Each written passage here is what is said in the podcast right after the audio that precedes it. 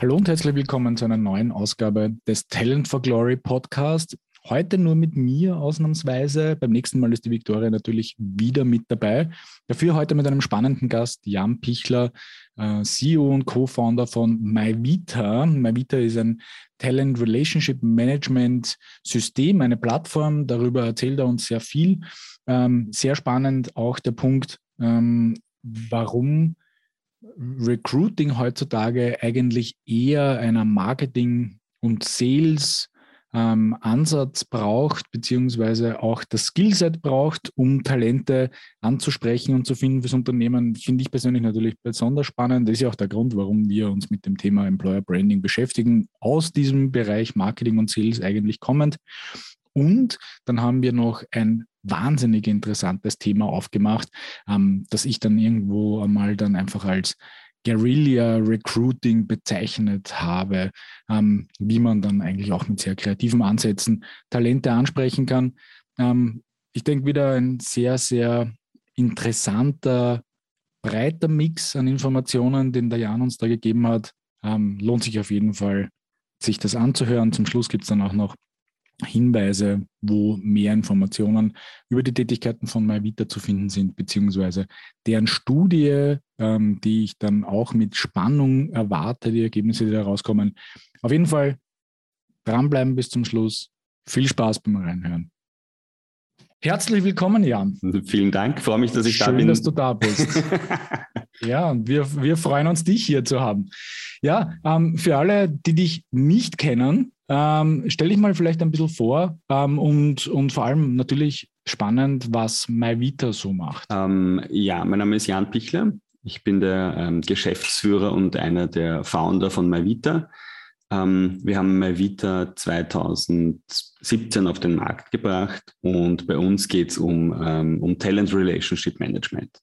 Das heißt, unser großes Thema ist, wie ermöglichen wir Unternehmen, dass sie äh, mit möglichst viel Talenten, also zukünftigen Arbeitnehmern in Kontakt bleiben. Wie ermöglichen wir denen, ähm, dass sie sich austauschen, dass sie das auch auf Augenhöhe machen ähm, und mit dem geringsten Aufwand, der möglich ist. Das ist äh, wirklich unser Thema. Wir sehen uns ein bisschen als die Schnittstelle zwischen den beiden Welten.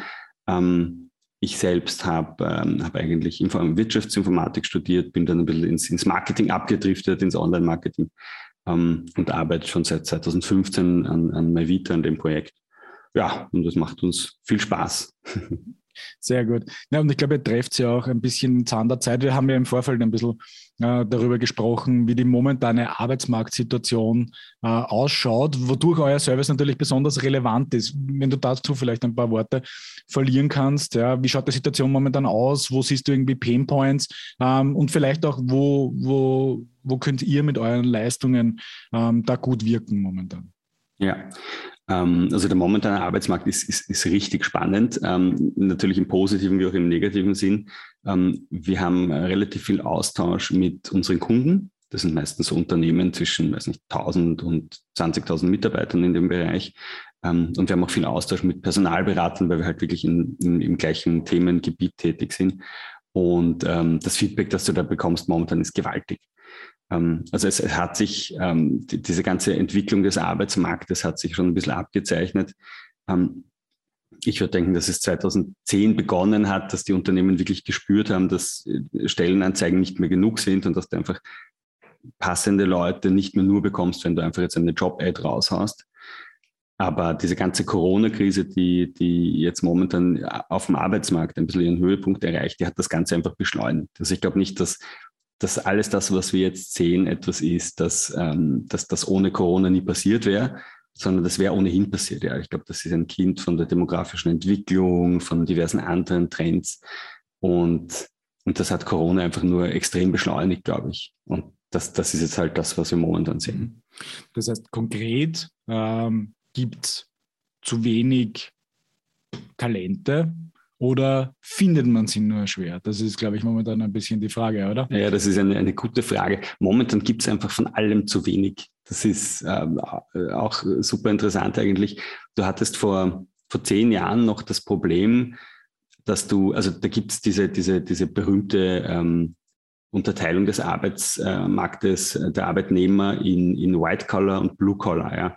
Ähm, für alle, die es nicht kennen, White Collar, also im Sinne von weißer Kragen, das sind so diese Information Worker, die vor einem Computer sitzen und irgendwie ähm, gut ausgebildete Spezialisten sind. Und die Blue Collar Worker, das sind halt in diesem, in diesem Stereotyp, das, diese Einteilung ist schon ein bisschen älter, das sind halt eher so die Arbeiter die irgendwelche nicht ganz so qualifizierten Jobs machen, die sehr viel manuelle Sachen äh, involvieren. Ähm, und in, in, in diesen Segmenten, da hat es früher eigentlich nur im, im White-Collar-Bereich Probleme gegeben. Also wenn du wirklich für einen Qualifizierten gesucht hast, hat es dir passieren können, dass du da zwei, drei, vier Monate niemanden gefunden hast. Und mittlerweile ist es aber so, dass du, dass du genau dieses Problem auch ganz stark im Blue-Collar-Bereich hast. Und das hatten wir schon ganz lange nicht mehr. Ich glaube, das haben wir seit wahrscheinlich 70 äh, Jahren nicht mehr gehabt oder 60 Jahren, dass du wirklich auch in diesem Blue-Collar-Bereich keine Leute findest.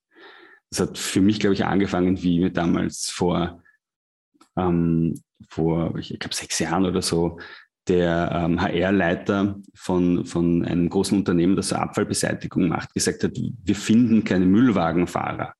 Ähm, jetzt ist klar, ja, wer, wer, mag schon Müllwagen fahren, aber die haben wirklich richtig gut gezahlt. Ähm, du musstest nicht einmal einen, Führerschein haben, die haben dir auch den, den Führerschein und die Ausbildung gezahlt. Die wollten einfach nur Menschen, die nur gesagt haben, ja, ich möchte das machen. Und die haben schon keine gefunden. Und das hat sich dann, glaube ich, fortgesetzt in dieser, dieser Lkw-Fahrerkrise, die es jetzt in ganz Europa gibt, ganz stark in, in UK natürlich. Und, und das, das pflanzt sich jetzt fort durch alle Blue-Collar-Bereiche, wenn man bei dieser Einteilung bleiben möchte. Und das ist allein sehr spannend. Ja. Also wir haben mittlerweile, unsere Kunden ähm, geben uns das Feedback, dass sie genauso wenig White-Collar-Leute finden wie Blue-Collar-Leute. Und das, glaube ich, ist einfach eine, eine ganz interessante Situation momentan. Also es fehlt, es fehlt an allen Ecken oder Enden. Gibt es da, gibt's da Theorien dazu, warum das so ist? Weil ich habe letztens nämlich interessanterweise bei einem Abendessen ähm, mit jemandem darüber gesprochen, dass eigentlich der Beruf des Müllwagenfahrers ja eigentlich ein sehr interessanter ist. Ja, relativ attraktiv, gute Bezahlung, ja, Arbeitszeiten mhm. sind, glaube ich, ganz okay. Ja, ähm, ja, Ich wollte das fast schon sagen, du bist an der frischen Luft, aber natürlich nicht die ganze Zeit. aber, aber, indirekt. aber indirekt wahrscheinlich schon. Aber woran, woran liegt das? Also Fachkräftemangel, also nennen wir das Kind beim Namen, ja, Fachkräftemangel, aber offensichtlich auch in Bereichen, wo es keine Fachkräfte gesucht wird. Ja, richtig. Kräftemangel. Was ist was, was, Kräftemangel, ja, genau, richtig. Ja. Ähm, wo ist so die Theorie, warum das der Fall ist? Also ich glaube, dieser, dieser Arbeitskräftemangel ähm, ist, ist ein bisschen hausgemacht.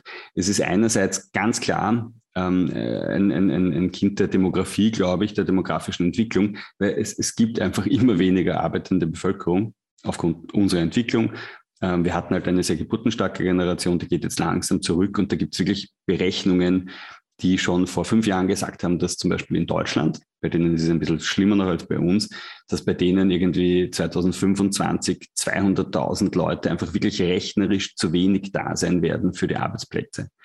Ähm, ich habe schon vor, vor vier oder fünf Jahren gehört, dass es Regionen gibt in, in Deutschland, gerade rund um Stuttgart und, und, und um, um diese, rund um diese ähm, Automobilmetropolen. Äh, da hast du de facto Vollbeschäftigung. Wenn du da einen Arbeitnehmer für dich akquirierst, heißt das, dass du ihn woanders abwirbst oder importierst, also importierst klingt ja schrecklich, ähm, oder praktisch ähm, reinholst aus dem Ausland. Ja. Das, das waren die Optionen, die es noch gab. Ähm, aber das ist einerseits wirklich ganz stark die Demografie und andererseits wahrscheinlich viele andere Trends. Also dass, dass, dass viele Leute einfach, ich glaube, die Prioritäten der Menschen haben sich ein bisschen geändert. Die, die wollen, und das ist auch eine Sache, die, die merkst du sehr stark beim Employer Branding, die wollen nicht mehr dieses, dieses multinationale, wo sie sich dann 60 Stunden in einen Konzern investieren, bis sie 50 sind und VP, sondern, sondern die wollen einfach ganz andere Sachen. Die wollen eine Work-Life-Balance, die wirklich den Namen verdient. Die wollen nicht 40 Stunden arbeiten, sondern nur 30 Stunden. Und das ist einfach, das ist ein, ein komplettes Umdenken. Ja, meine, wir haben uns ja auch ein bisschen beschäftigt damit, mit unserem äh, neuesten White Paper, wo wir auf spezielle Zielgruppen und deren Bedürfnisse eingehen. Also du sprichst ja jetzt eh indirekt an, schon auf diese Generation Set, ja, die viel äh, besprochene. Ja.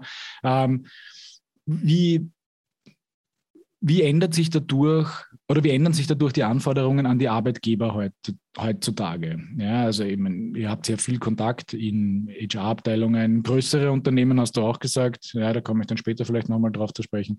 Ähm, aber wie, wie ändern sich die Anforderungen an die Arbeitgeber durch diese Situation aus eurer Sicht? Ich, ich würde denken, ganz deutlich auf jeden Fall. Ähm, dieses ganze Thema der Employer Brand ist ja, das ist ja eine Sache, die ist entstanden, ich weiß nicht, vor, vor 15 Jahren oder so. Ich glaube, also Mitte, Mitte, weiß nicht, der zwischen 2000 und 2010 irgendwann einmal ist, hat das Thema angefangen, irgendwie sich zu entwickeln. Und ich glaube, damals haben die Unternehmen festgestellt, dass es ja auch eine Außenwahrnehmung gibt von, von dem Unternehmen, nicht nur vom, vom, ähm, von ihrem Markt, ja, also vom, vom Konsumenten sozusagen, sei das jetzt Business oder, oder Consumer, sondern es gibt auch eine Außenwahrnehmung ähm, in Richtung ihrer Mitarbeiter und in Richtung möglicher zukünftiger Mitarbeiter. Und, und damals, glaube ich, haben die, haben die Unternehmen, also haben, hat eine Breite der Unternehmen, weil manche haben das sicherlich schon immer gehabt, aber, aber eine, eine größere Breite der Unternehmen hat damals begonnen, sich damit zu beschäftigen, hm, wie werde ich eigentlich als, als Arbeitgeber wahrgenommen? Ähm, sollte ich vielleicht, wenn ich ein guter Arbeitgeber bin und meine Mitarbeiter mich super finden, sollte ich das vielleicht ein bisschen nach außen tragen, dass auch dass auch mögliche Bewerber äh, checken, dass ich ein guter, ein guter Arbeitgeber bin, dass es bei mir super ist. Und dieses Thema hat, hat eben damals angefangen und und auf diesen Zug sind dann, glaube ich, relativ viele Unternehmen aufgesprungen, weil es halt irgendwie gerade für, für eben White-Collar-Bereich, für die, für die Fachkräfte ist es dann halt irgendwie ein Kriterium geworden, wie leibend ist das Unternehmen. Und dieser erste, der erste Reflex von den Unternehmen war einfach irgendwie die, diese, diese, diese Werbungswelt, die du im Marketing hast, diese shiny und alles heil und alles schön und alles toll, das haben die, glaube ich, dann einfach versucht umzusetzen und umzulegen auf, auf ihre Employer-Brand und haben das auch bei allen anderen Unternehmen gesehen. Da gab es so schöne Beispiele wie Coca-Cola, die halt Riesensachen gemacht haben, schon relativ früh. Und, ähm, und, und das haben dann sehr viele Unternehmen gemacht und am Anfang war das auch super, äh, wie die dann irgendwie ihre, ihre, ihre tolles internationales Unternehmen gezeigt haben, mit so vielen Aufstiegschancen und so. Und dann irgendwann einmal ähm, haben die Menschen aber, glaube ich, angefangen umzudenken. es gibt ja diesen Trend weg von dieser Konzernkarriere, weg, weg von einem arbeitsdominierten Leben hin zu einfach äh, Lokalität und, und Individualität und, und Persönlichkeit. Und, und diesen Trend, glaube ich, kann sich heutzutage kein Arbeitgeber mehr entziehen. Also ich habe ähm, 2019, glaube ich, gesprochen mit dem Rudi Bauer, ähm, wer den nicht kennt, finde ich einen sehr gescheiten Mann. Das ist der, ähm, der ehemalige Geschäftsführer von Stepstone Österreich und der war in der Stepstone-Gruppe auch so ein bisschen ein, ein, ein, ein ähm, ich würde sagen, sein, sein ähm, Candidate Evangelist, kann man sagen. Der ist da relativ rumgetourt, hat viele Vorträge gehalten und hat irgendwie sehr, sehr gute Sachen gesagt. Und unter anderem, ich habe mich mal getroffen mit ihm, ähm, hat er gemeint, schau an, die, die Bewerber von heute haben einfach die Nase voll von Imagevideos, ähm, wo du zuerst durch ein schönes Unternehmensportal reinfliegst, dann einen Schwenk machst über die Obstschale hin zum Wurzeltisch. Ja. Ähm, das interessiert die Leute heute einfach nicht mehr. Ähm, sondern was, was die Leute heute wollen, das ist Authentizität. Ja. Die wollen wissen, wie ist es wirklich bei dir zu arbeiten? Ja. Wie, wie groß sind deine Schreibtische? Hast du irgendwie ähm, Social, ein Social Responsibility Programm, ja, hast du einen Charakter als Unternehmen, ähm, wie, sind, wie sind deine Kollegen, ja, wie flexibel sind die Arbeitszeiten, das, das ist das, was, was die Leute wirklich interessiert. Die, die wollen einfach wissen, bist du ein individueller Arbeitgeber, der auf sie eingeht als, als, als Person oder bist du einfach ähm, irgendeine ein, ein, ein, eine große Maschine, wo man sich als Rädchen unterordnen muss. Und ähm, und in dem Kontext ist es natürlich auch äh, gut gewesen für, für lokalere Unternehmen, weil gerade die konnten in dem Bereich punkten. Ja, wenn du jetzt ein, ein lokales Wiener Unternehmen bist mit 500 Mitarbeitern, dann hast du eine ganz andere Möglichkeit, irgendwie so individuelle Sachen rauszukehren, äh, wirklich coole Sachen zu machen für die Mitarbeiter und die dann auch nach außen zu tragen. Wenn du irgendein Multinational bist, dann, dann, dann fehlt dir das komplett. Und selbst wenn du es machst, ist es nicht glaubwürdig. Ähm, und ich glaube, in, in die Richtung geht die Veränderung oder muss die Veränderung ganz stark gehen, ja? dass du einfach wirklich schaust, dass du authentisch bist, dass du, dass du kommunizierst, wie sind wir, ja? nicht wie wollen wir sein, was ist unsere Vision, sondern wie sind wir heute und, und morgen. Und, und das halt dann auch lebst natürlich. Also ich glaube, das hat einerseits einmal eben die, das Marketing in Richtung ähm, Arbeitnehmer verändert, aber natürlich auch die Unternehmenskultur.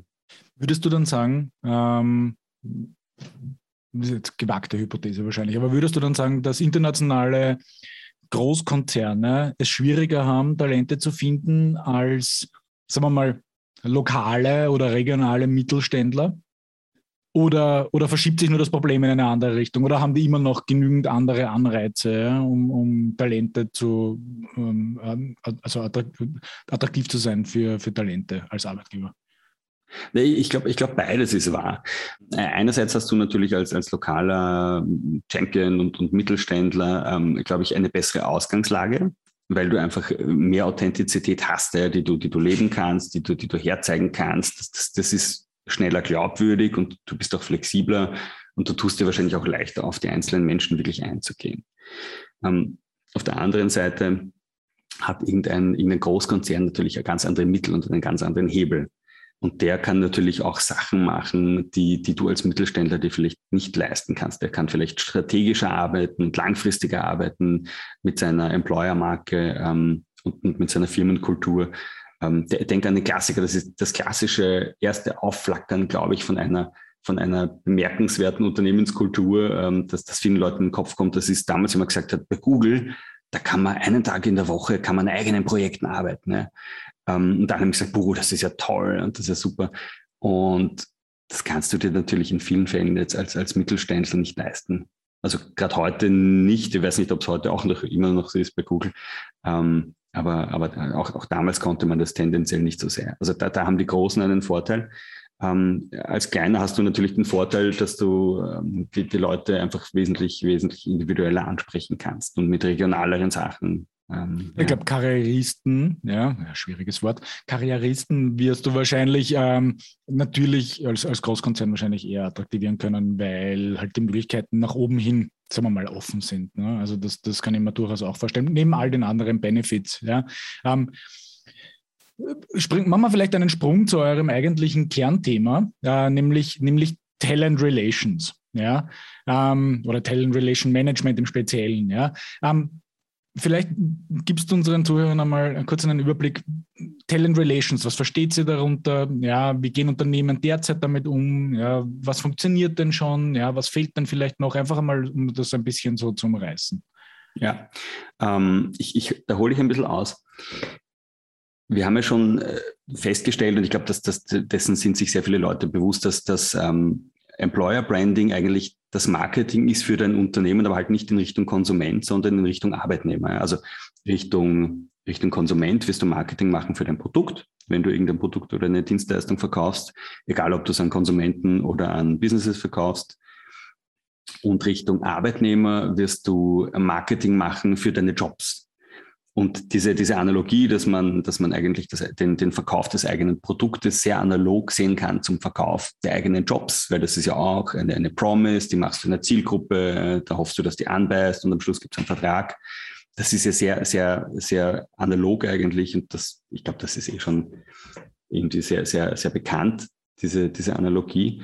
Ähm, was es da aber halt gibt, ist, ähm, Unterschiede, weil du ähm, schauen musst, wenn ich Mitarbeiter anspreche und ich mache ich mach Marketing für sie, ähm, wo, wo ist der Teil, wo ich dann wirklich äh, sozusagen meine Abschlüsse mache? Also wenn du jetzt denkst wieder an diese, an diese Analogie zum Produktverkauf, wenn du ein Produkt verkaufst, das im Jahr, sage ich mal, zwischen 50 und 100.000 Euro kostet, kostet und ein Job ist ja eine Sache, die, die, äh, die wertemäßig in diesem Bereich rangiert, dann, dann musst du auch irgendwas machen wie Sales. Also dann hast du einerseits mal Marketing, das ist vielleicht eine allgemeinere Geschichte. Und irgendwo kommt dann aber auch der Punkt, wo du sagst, ja, ich, ich muss jetzt wirklich direkten Sales machen mit, äh, mit meiner Zielgruppe. Ich muss anfangen, die direkt anzusprechen, möglichst individuell. Ich muss an, anfangen, da vielleicht eine Datenbank aufzubauen, ja, mit interessanten Leuten. Jeder, der, der Sales im, im, im äh, Businessbereich kennt oder gar im B2B-Bereich, der weiß,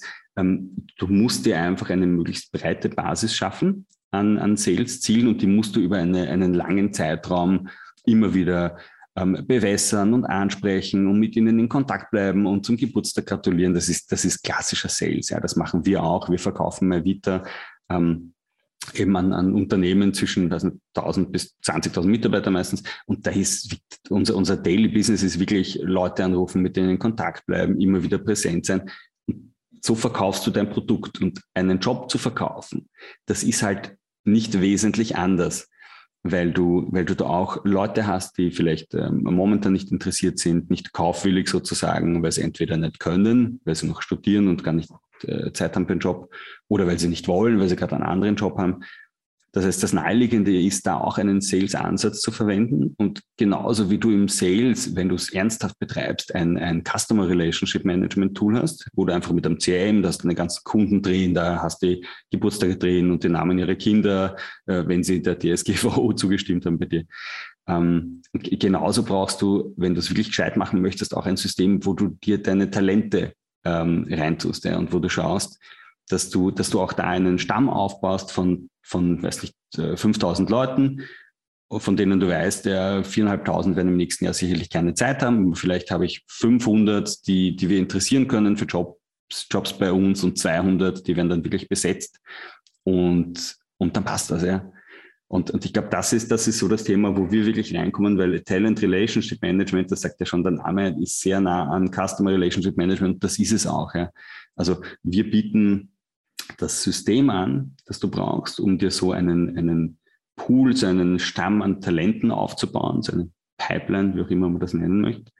Und, ähm, und wir bieten gleichzeitig auch noch sehr viel flankierende Dienstleistungen, weil natürlich, wenn du, wenn du beginnst mit dem Thema, das ist wie wenn du mit Sales beginnst. Wenn, wenn eine HR-Abteilung mit, mit TRM beginnt, das ist wirklich, das kannst du dir vorstellen, wie wenn eine, eine junge Firma mit Sales beginnt, die wissen ganz wenig am Anfang, woher sollen sie es wissen. Das heißt, wir erzählen denen auch, schaut, ähm, ihr müsst ähm, auf die Leute zugehen, ihr müsst eure Touchpoints, die ihr habt mit Talenten, wo ihr die jetzt eh schon trefft, ihr müsst sie ausnützen, ihr müsst, wenn ihr eine Werksführung habt, von Leuten, die sich interessieren, dann gebt es ihnen nachher Kartal und sagt ihnen, hey, kommt doch in unseren Talentpool wenn ihr auf einer Karrieremesse seid, dann dürft ihr nicht reden mit den Studenten und sagen, tschüss, vielleicht sieht man sich einmal wieder, sondern dann müsst ihr das konvertieren. Ja, holt die Leads rein. Schaut, dass ihr mindestens am Tag äh, 20 oder 30 Studenten findet, die sich in eurem Pool registrieren, weil dann habt ihr wirklich was Langfristiges und nicht nur so ein Hallo und auf Wiedersehen, was auch im normalen Sales total unbefriedigend wäre. Ähm, das ist aber eigentlich, so. wenn ich dich da unterbreche, aber das ist schon ein spannender Gedanke, ne? weil eigentlich muss man dann sagen, bräuchten eigentlich Menschen, die im HR oder im, im, im Recruiting arbeiten, eigentlich Marketing- und Sales-Skills ne, in Wirklichkeit oder eine Denke zumindest, ja, äh, um, um dorthin zu kommen. Ne? Genau so ist es. Das, das ist ein absoluter Volltreffer, genauso ist es. Und das macht, glaube ich, momentan aus, aus meiner persönlichen Sicht, ich, ich glaube, man darf nicht pauschalieren, aber, aber ich persönlich denke, dass das momentan in vielen HR-Abteilungen wirklich ein Problem ist, weil ähm, da, da, gibt es auch diesen, diesen schönen Namen, den hat auch schon jeder gehört, Post and Pray. Ähm, dieses, ich, ich gebe ein, ein Jobinserat auf und dann bete ich einfach, dass, dass, dass äh, irgendein Rücklauf kommt. Und das, das Gegenteil davon, also praktisch der aktive Sales-Ansatz, ist das Active Sourcing, nennt sich das. Ähm, Sourcing, sagst du im HR, zum ähm, aktiven ähm, Leute aufspüren sozusagen. Und, und Active Sourcing, ja, das ist einfach der Begriff dafür. Und und der Weg, dass du klassische Recruiter, die gewohnt sind und Recruiterinnen natürlich, ähm, die gewohnt sind, dass sie Bewerbungen auf den Tisch bekommen und die einfach ähm, abarbeiten, dass du die zu Active Sourcern machst, ähm, die wirklich aktiv rausgehen, die in irgendwelchen sozialen Netzen nach geeigneten Leuten suchen, die dann ansprechen, versuchen, mit denen eine Beziehung aufzubauen. Der Weg, dass du diese, dass du dein, dein Team so transformierst, der ist wirklich schwer. Weil ein, ein Recruiter, ein, ein Marketeer ist kein Seller ja, nur wenige Leute sind Seller außer Seller. In den wenigsten ja, Fällen, ja. Genau, genau. In, den, in den allerwenigsten Fällen, genau. Und schon, und schon gar nicht HRler. Ne? Also jetzt, äh, ohne, ohne da jetzt jemandem zu nahe treten zu wollen, ja, weil ich glaube jetzt, der klassische HRler ist jetzt kein Seller. Ne? Ich, ich glaube, ich glaub, man kann nicht, man kann nicht pauschalieren. Es, es gibt in jedem Bereich Ta Ta Talente für alles. Ja. Und es gibt, äh, es gibt Leute in der HR, die finden sich im Active Sourcing wahrscheinlich viel mehr ähm, als im, in diesem Durchschauen von Lebensläufen und Führen von, von ähm, ewigen Bewerbungsgesprächen Tag ein, Tag aus. Ähm, aber prinzipiell ist es jetzt wirklich so, dass du, dass du suche mal nach ähm, äh, Active Sourcing Specialist oder Talent Acquisition Specialist oder so da findest du wahrscheinlich, ich weiß nicht, tausend Jobs momentan in Österreich, die offen sind. In Deutschland zehnmal so viel. Ähm, ja, also das, das ist wirklich, wirklich ein, ein Riesenthema. Ja, na, ich entschuldige mich jetzt einmal in aller Höflichkeit bei allen HRlern, denen ich jetzt zu nahe getreten bin. Ja, ähm, da sind sicher ein paar Superseller drinnen. Ja. Ähm, du hast jetzt schon ein paar Quellen genannt. Also du hast gesagt, zum Beispiel Messen, du hast gesagt, uh, Active Sourcing uh, in uh, Social Media Kanälen. Ich nehme mal an, LinkedIn ist da ein, ein, ein sehr, sehr guter. Ähm, weiß nicht, wie das mit Xing ausschaut. Was gibt es denn sonst für Quellen, ja, wo Unternehmen Talente aktiv momentan suchen und finden und vielleicht auch passiv? Ja, ähm, also ohne jetzt, ohne jetzt alle Jobplattformen aufzählen zu wollen, ja, aber wo, wo, wo seht ihr momentan ähm, gute Möglichkeiten für, für Unternehmen, um Talente in diesen, in diesen Pool zu bekommen. Das ist, das ist ein bisschen schwierig, weil momentan, sobald es eine gute Möglichkeit gibt, wird die bekannt und dann nutzen sie alle und dann ist sie keine gut, gute Möglichkeit mehr, ja, wie, wie im klassischen Sales. Ähm, LinkedIn war bis vor kurzer Zeit, glaube ich, ein, ein, ein super Medium, um die, die Tech-Affinerin und die Internationalerin anzusprechen. Ähm, ich glaube jetzt fast, das hat sich ein bisschen aufgehört, weil, also ich weiß, unser, unser CTO, ähm, der Günther, der bekommt in der Woche wahrscheinlich zehn Jobangebote über LinkedIn ähm, und dann irgendwann mal schaltet es dann einfach ab und dann kannst du auch nicht mehr ähm, wirklich dir die Zeit nehmen zu checken, ist das jetzt was Cooles, ist das was Ernsthaftes oder ist das irgendein Blödsinn. Ähm, ich glaube, die Leute schalten dann einfach ab. Ähm, was, glaube ich, momentan eine super Geschichte ist, aber das ist ein bisschen wie, wie die Jagd im Marketing nach dem tollen Hit, der viral geht. Ähm, ist, wenn du versuchst, wirklich individuelle Sachen zu machen. Das können individuelle passive Sachen ähm, sein, wenn man es unterteilen möchte, aber auch aktive. Ähm, ich habe vor ein paar Jahren mal gesprochen mit, mit ähm, dem, dem HR-Leiter von einer, von einer Baufirma und die haben, die haben viele Bautechniker gesucht. Ähm, und der hat gesagt, ja, wissen Sie, Herr Bichler, mit, mit unserem Talentpool, die, die haben gerade angefangen, damals bei, mit uns einen Talentpool aufzubauen. Und der hat gesagt, ja, wissen Sie, den, den Link zum, zur Registrierungsseite für unseren Talentpool, den haben wir in einen QR-Code gepackt und das drucken wir jetzt auf, ähm, auf Bierdeckel. Ja? Wir drucken das auf Bierdeckel und verteilen das in Studentenkneipen, weil genau dort sitzt die Klientel, ähm, die wir dann gerne in, in zwei, drei Jahren äh, anheuern würden.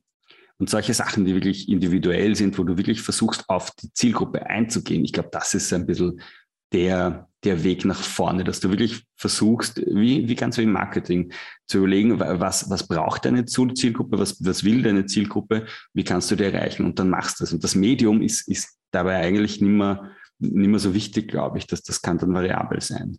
Ich habe hab noch ein Beispiel, was ich super schön finde. Ähm, wir haben äh, Kunden in, in Wien, eine Pharmafirma, ähm, die haben Schichtarbeiter gesucht. Und Schichtarbeiter, die, die, die, haben, die sind wirklich ein produzierendes Pharmaunternehmen, ähm, produzieren im 22. Bezirk und die haben gesagt, ähm, wir brauchen Leute, die einfach dazu bereit sind, in der Nacht zu arbeiten. Ja, da geht es jetzt gar nicht um großartige Qualifikation, das sind relativ einfache manuelle Tätigkeiten. Ähm, aber wir brauchen einfach Leute, die sagen, es ist kein Problem, ich, ich arbeite halt irgendwie von, von 22 Uhr bis 6 in der Früh oder so. Und dann haben sie sich überlegt, naja, was, was, sind denn, was sind denn die Angebote, mit denen ich als Arbeitgeber diese Leute am besten ansprechen kann. Und dann sind es drauf gekommen, eigentlich, wenn du jetzt in der Nacht arbeitest und dann irgendwann einmal um, um sechs in der Früh oder sieben zu Hause gehst, was ist dir dann am wichtigsten, dass du einen kurzen Nachhauseweg hast, dass du nicht noch ewig mit dem Bus fährst, sondern dass du idealerweise vielleicht einfach zu Fuß zu Hause gehst, fünf Minuten und dann haust dich ins Bett. Ähm, deswegen haben die gesagt, ja, wir machen das so, wir machen ähm, einfach so City Light äh, Werbung auf, äh, auf Bushaltestellen. Die haben wirklich an Bushaltestellen City Lights platziert mit einem riesengroßen Aufruf, hey, wir suchen Talente, kommen in unseren Pool. Um, und das ist zum Beispiel eine Sache, die, die ist super nett. Ja. Die, die geht ein auf die Zielgruppe, da machst du wirklich was, wo du deine Zielgruppe abholst, dort, wo sie einen Painpoint hat. Und die haben sich dann auch den Spaß gegönnt und haben, ähm, haben so, ein, so eine Citylight-Bushaltestellenwerbung vor dem Headquarter von einem anderen Pharmakonzern in Wien platziert, um auch alle Mitarbeiter dort anzusprechen. Das hat, hat uns dann sehr amüsiert.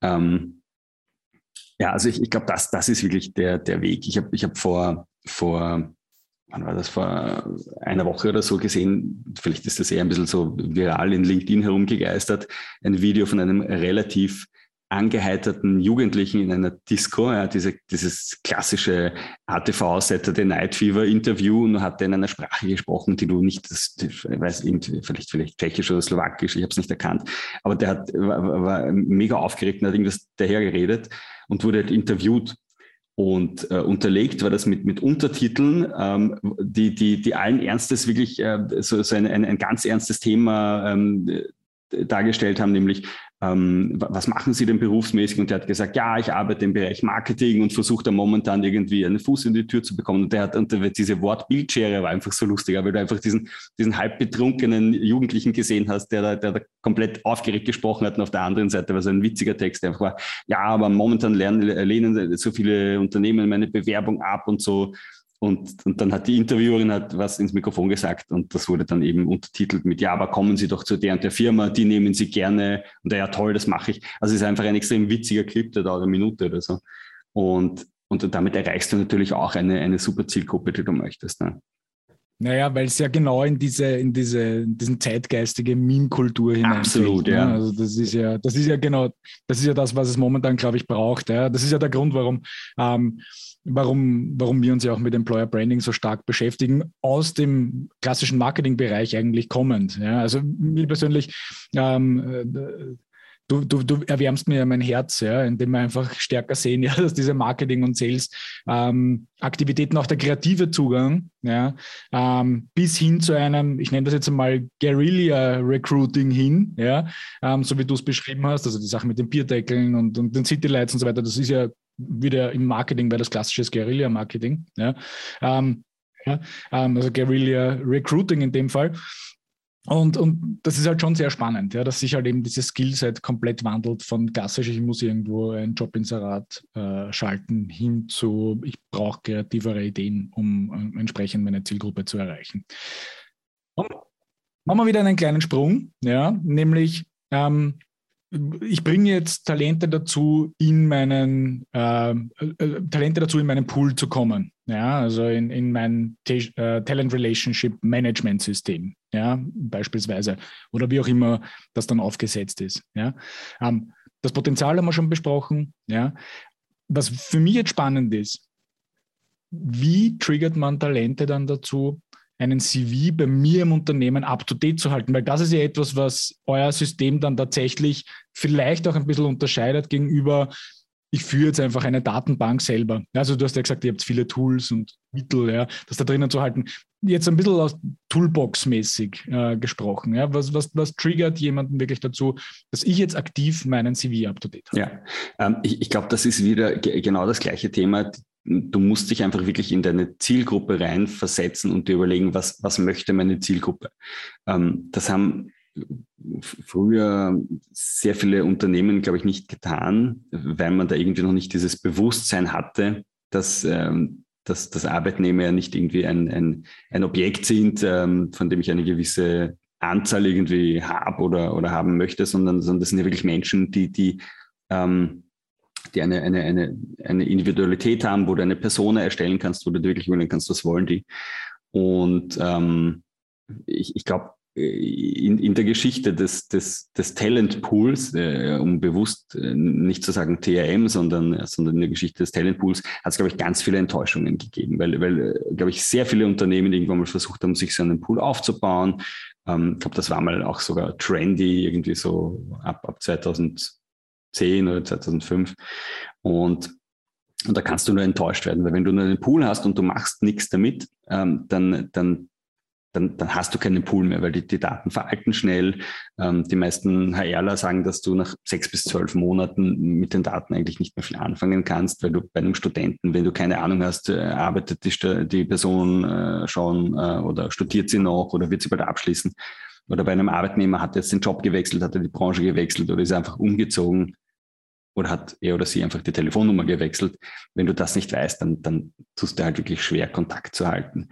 Und was da noch ähm, verschärfend hinzukommt, ist natürlich auch, ein Pool alleine reicht ja nicht. Die, die Leute registrieren sich nicht in deinen Pool und sagen, super, ich registriere mich da jetzt im Pool und ich warte drauf, ähm, dass ich irgendwann einmal irgendwas von denen höre. Und wenn sie nach drei Jahren von dir was hören, freuen sie sich auch. Ja, so ist das doch nicht. Das ist wie, wenn du deine Mutter drei Jahre lang nicht anrufst und dann meldest dich bei ihr, dann wird sie nicht sagen, oh, hallo René. Ja? Ähm, vielleicht wird es, weiß ich nicht. Aber meine wird es nicht. Und der zweite Satz ist dann, warum meldest du nicht? Richtig, genau, genau. Du hast Nerven, du brauchst sicher was. Warum rufst du an? Ja? Vollkommen unbegründet. Richtig, ja, genau. Kann keiner nachvollziehen. Und genauso ist das auch mit, mit, mit Talenten ja, und mit einer Talent-Pipeline. Also äh, dieses Relationship in, in Talent Relationship Management sagt ja schon auch, dass du, dass du nicht nur versuchst, mit den Leuten in Kontakt zu bleiben, sondern du versuchst ja wirklich eine Beziehung aufzubauen. Du möchtest mit denen ähm, Gemeinsamkeiten haben, du möchtest denen deine, deine Individualität zeigen. Ähm, es gibt irgendeinen berühmten Arbeitspsychologen, ich weiß nicht, wer heißt, ähm, der hat gesagt, ähm, äh, der Jobwechsel ist eine der emotionalsten Entscheidungen überhaupt. Also da schwingt ganz, ganz viel mit. Das ist ja keine, keine reine Faktenentscheidung, sondern da kommt ganz viel Bauchgefühl dazu. Und da unterstützt du die Leute natürlich nur dann, wenn du es wirklich schaffst, Top-of-Mind-Arbeitgeber zu werden, wenn du schaffst, dass sie bei dir ein gutes Gefühl haben. Idealerweise freuen sie sich vielleicht, wenn sie, wenn sie von, irgend, von dir was bekommen, weil sie gewohnt sind, dass da gute Sachen kommen. Ähm, und, und ich, ich denke, das ist auch eine der Herausforderungen. Also was wir, die, die Probleme, die wir sehen, ist, ist die Lebenslaufaktualität, wie du gesagt hast, ähm, ist dieser Beziehungsaufbau und es ist aber auch, ähm, das, das ist eine rein prozessbedingte Sache, aber nicht weniger ein Problem. Es ist auch ein Problem für viele Unternehmen, ähm, in ihrem Pool wirklich Leute für Jobs zu finden, weil das ja auch impliziert, dass du jemanden hast, der muss wissen, welche offenen Jobs gibt es gerade, ähm, welche Talente habe ich da drin, habe ich die jetzt, habe ich die, diese oder jene Person vielleicht schon einmal angesprochen vor zwei Wochen oder hat ein, eine Kollegin, ein Kollege von mir die Person letztens angesprochen, dann da werde ich das vielleicht nicht nochmal machen. Das heißt, ähm, die, dieses, dieses Matching sozusagen, dass du wirklich die passenden Talente zu deinen Jobs bringst und umgekehrt, das ist auch nicht zu unterschätzen. Ähm, also das sind praktisch die, die drei Themengebiete. Und um, um auf deine Frage zu antworten, wie, wie schaffe ich es, dass, dass Talente in CV aktuell halten? Ähm, also was wir festgestellt haben, bei, bei, uns ist es, bei uns ist oder unser System, um das vielleicht einmal zu erklären, ähm, ist ein bisschen anders als das von vielen anderen Systemen, die es in dem Bereich gibt ähm, weil wir haben immer darauf geschaut, dass wir eine, eine Plattform machen für Talente. Also unser, unser Ziel war nicht eine, eine Enterprise-Software zu machen, wo du jetzt irgendwas verwalten kannst. Wir wollten keine Datenbank machen, wo die Talente sich dann irgendwie vielleicht eintragen können oder auch nicht irgendwie, sondern unser, unser unser, unser zentraler Punkt, unser Ausgangspunkt waren immer die Talente. Und wir haben gesagt, schau, wir machen eine Plattform für Talente, wo sich die wohlfühlen. Ähm, wo sie ähm, ihren, ihren, Lebenslauf aktualisieren können, wo, wo, sie das mega modern und angenehm und schön machen können, wo sie auch nur einen Lebenslauf haben für mehrere Unternehmen, die MyVita nutzen. Also wenn ich jetzt in den Talentpool von der Bosch gehe und dann merke ich, dass die Kapsch auch einen Talentpool hat und gebe da auch rein, äh, dann muss ich meinen Lebenslauf nur einmal, nämlich das erste Mal irgendwie da erfassen. Da ziehe ich meistens nur ein, ein, ein PDF rein oder importieren von LinkedIn oder Xing sehr schnell und dann kann ich ihn noch ein bisschen hübsch machen. Und den einen Lebenslauf kann ich dann aber für jedes Unternehmen verwenden, das MyVita verwendet. Und wenn ich mich bei der Firma, was nicht, Bayersdorf bewerben möchte, äh, dann, dann akzeptieren die auch meinen MyVita-Lebenslauf und dann brauche ich den auch nicht nochmal eingeben. Und auf der anderen Seite haben wir gesagt, ja, wie, wie machen wir es denn? Dass also ist der, Entschuldige, das ist ein Convenience-Faktor. Genau, richtig. Das ist, das ist Convenience und das ja. ist auch der Reality-Faktor, weil du, du, kannst da nicht erwarten, dass, dass jetzt eine, eine Person ähm, alle sechs Monate ihren Lebenslauf aktualisiert bei zehn Unternehmen ist, oder bei 20. Das ist ja nicht, das ist ja realitätsfremd, das zu denken. Ja, das wird niemand machen und schon gar nicht die Guten. Ähm, deswegen haben wir gesagt, ja, nur, nur einmal aktualisieren. Du hast einfach wie auf einer Plattform, du hast einfach einmal nur einen Lebenslauf dann haben wir einige, einige Goodies für die, für die Talente, wie zum Beispiel, dass du den Lebenslauf, wenn du den einmal ähm, online hast, dann kannst du ihn bei uns runterladen in verschiedenen PDF-Designs. Ja. Wir haben so professionelle Designs von einem Partner, die du anpassen kannst mit Farbe und Form und sonst was. Und kannst deinen Lebenslauf halt auch als schönes PDF runterladen. Ähm, das heißt, uns geht es ganz stark um, um die Talente und, und diese, diese, diese Augenhöhe mit den Talenten brauchst du aber, weil sonst werden die dein Tool nie akzeptieren. Sonst, sonst werden die immer sich selber als, als Teil des Produktes sehen ähm, und sagen, warum soll ich das machen? Da ist nicht genug Nutzen für mich. Das ist, das ist die eine Seite. Und auf der anderen Seite haben wir dadurch, dass die, dass die Leute uns aber kennen, die wissen, aha, MyVita, das ist äh, die Plattform, wo ich angemeldet bin. Dadurch haben wir auch die Möglichkeit, dass wir mit ihnen ab und zu mal sprechen und ihnen sagen, schau, Du äh, hast jetzt seit einem Dreivierteljahr deinen Lebenslauf nicht aktualisiert. Äh, du kannst ja schon fertig sein mit dem Studium. Bist du jetzt gerade fertig geworden? Ja oder nein? Also das sind so Fragen, die müsste sonst jedes Unternehmen den Talenten gesondert stellen und das würde recht viele Ressourcen binden bei den Unternehmen. Und wir haben uns gesagt, wir, wir machen das einfach quer über alle Unternehmen. Ja. Wir haben einen riesen Pool an Talenten. Da haben wir, man, jetzt, äh, um, um in die Technik ein bisschen abzugleiten, den, den haben wir an, angebunden an ein Business Intelligence System und da können wir einfach segmentieren und sagen, schau, jetzt schicken wir einfach mal allen ähm, äh, Senior Developern im Raum Stuttgart, schicken wir jetzt einfach mal ein, ein, ein, ein Mail, wenn Ihr Lebenslauf nicht aktuell ist und sagen, hey, schau, in Stuttgart, in Stuttgart gibt es gerade diese oder jene Möglichkeiten, ist dein Lebenslauf aktuell gekommen, schau doch mal drüber, ob, ob der noch passt. Und damit haben wir eigentlich einen sehr hohen Erfolg. Also da, damit haben wir, ich glaube, 60 Prozent der, der Talente, die ihren Lebenslauf nach dem zweiten Mailing spätestens aktualisieren. Ähm, gleichzeitig nehmen wir den, den Unternehmen natürlich sehr viel Arbeit ab damit.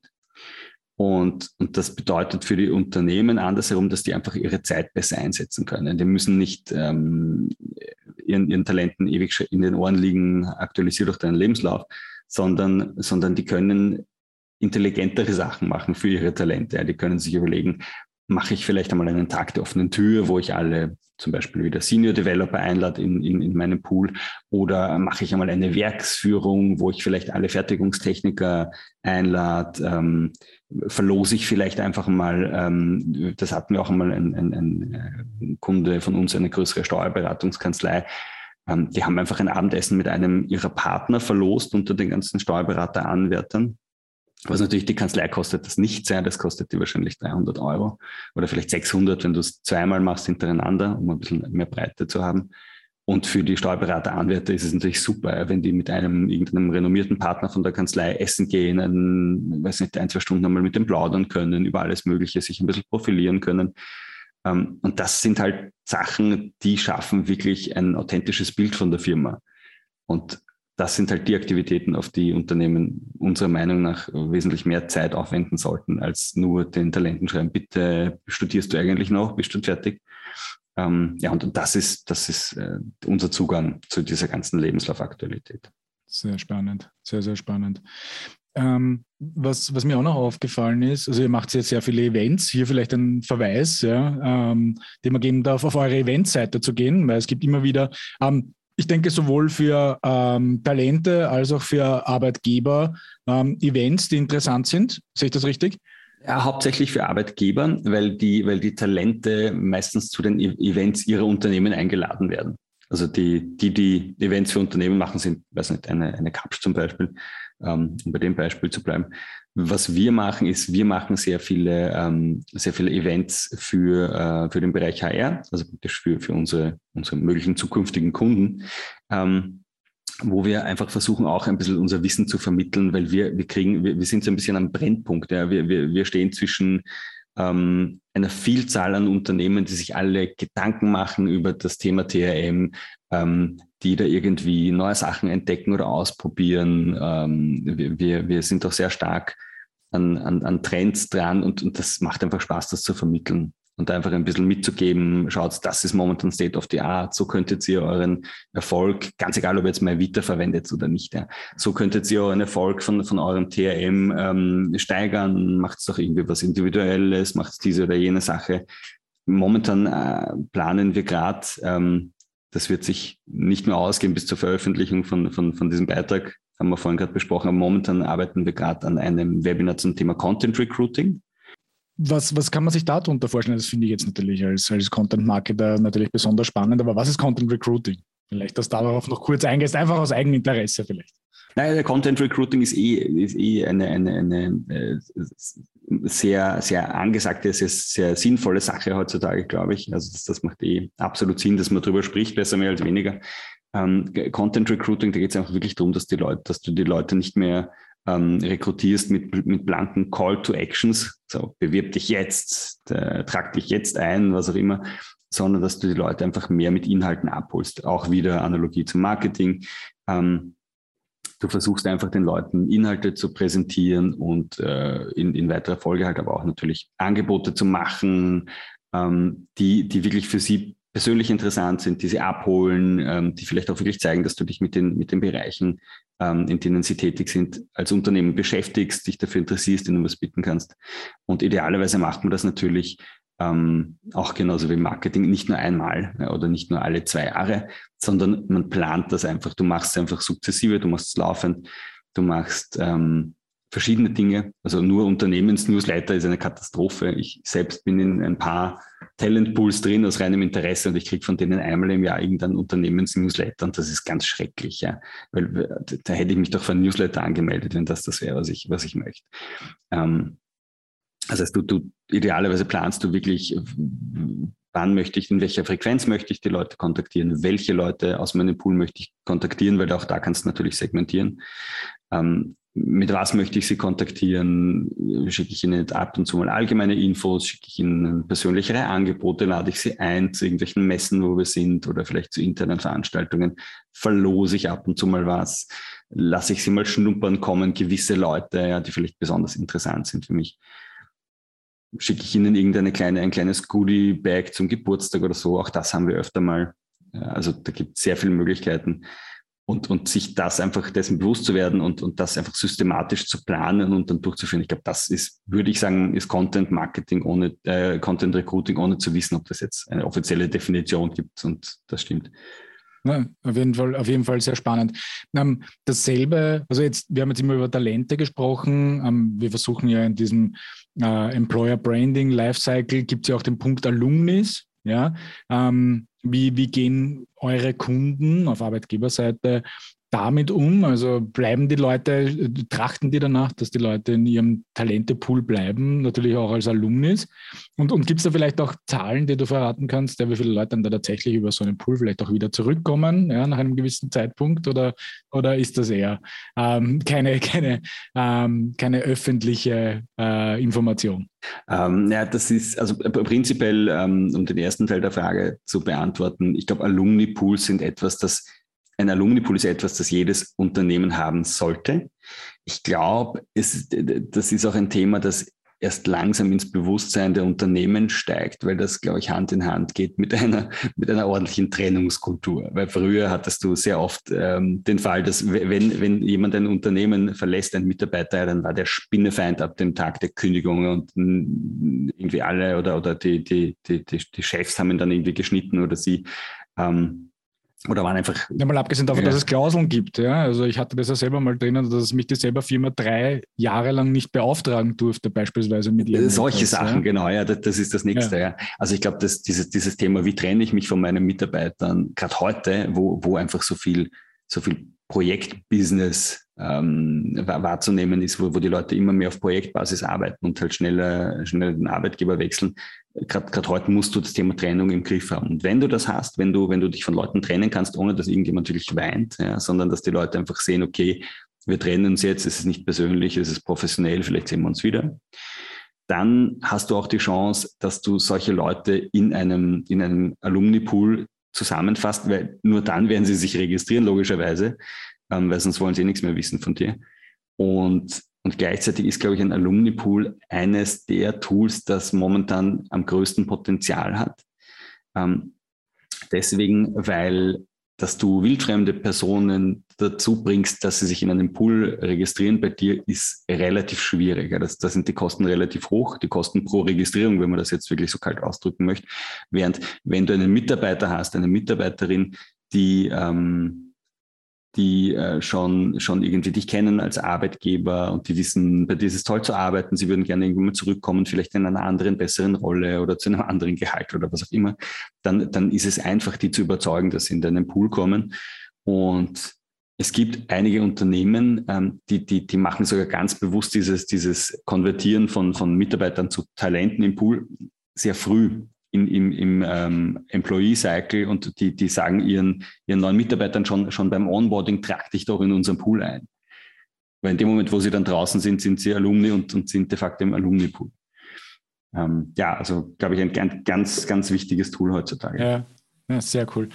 Jan, ähm, abschließend vielleicht noch, ähm, noch ein Aufruf, äh, vielleicht an alle Zuhörer. Ihr gebt ja auch eine Talent Relationship Management Studie raus ähm, die momentan noch am Laufen ist, wie du mir erzählt hast.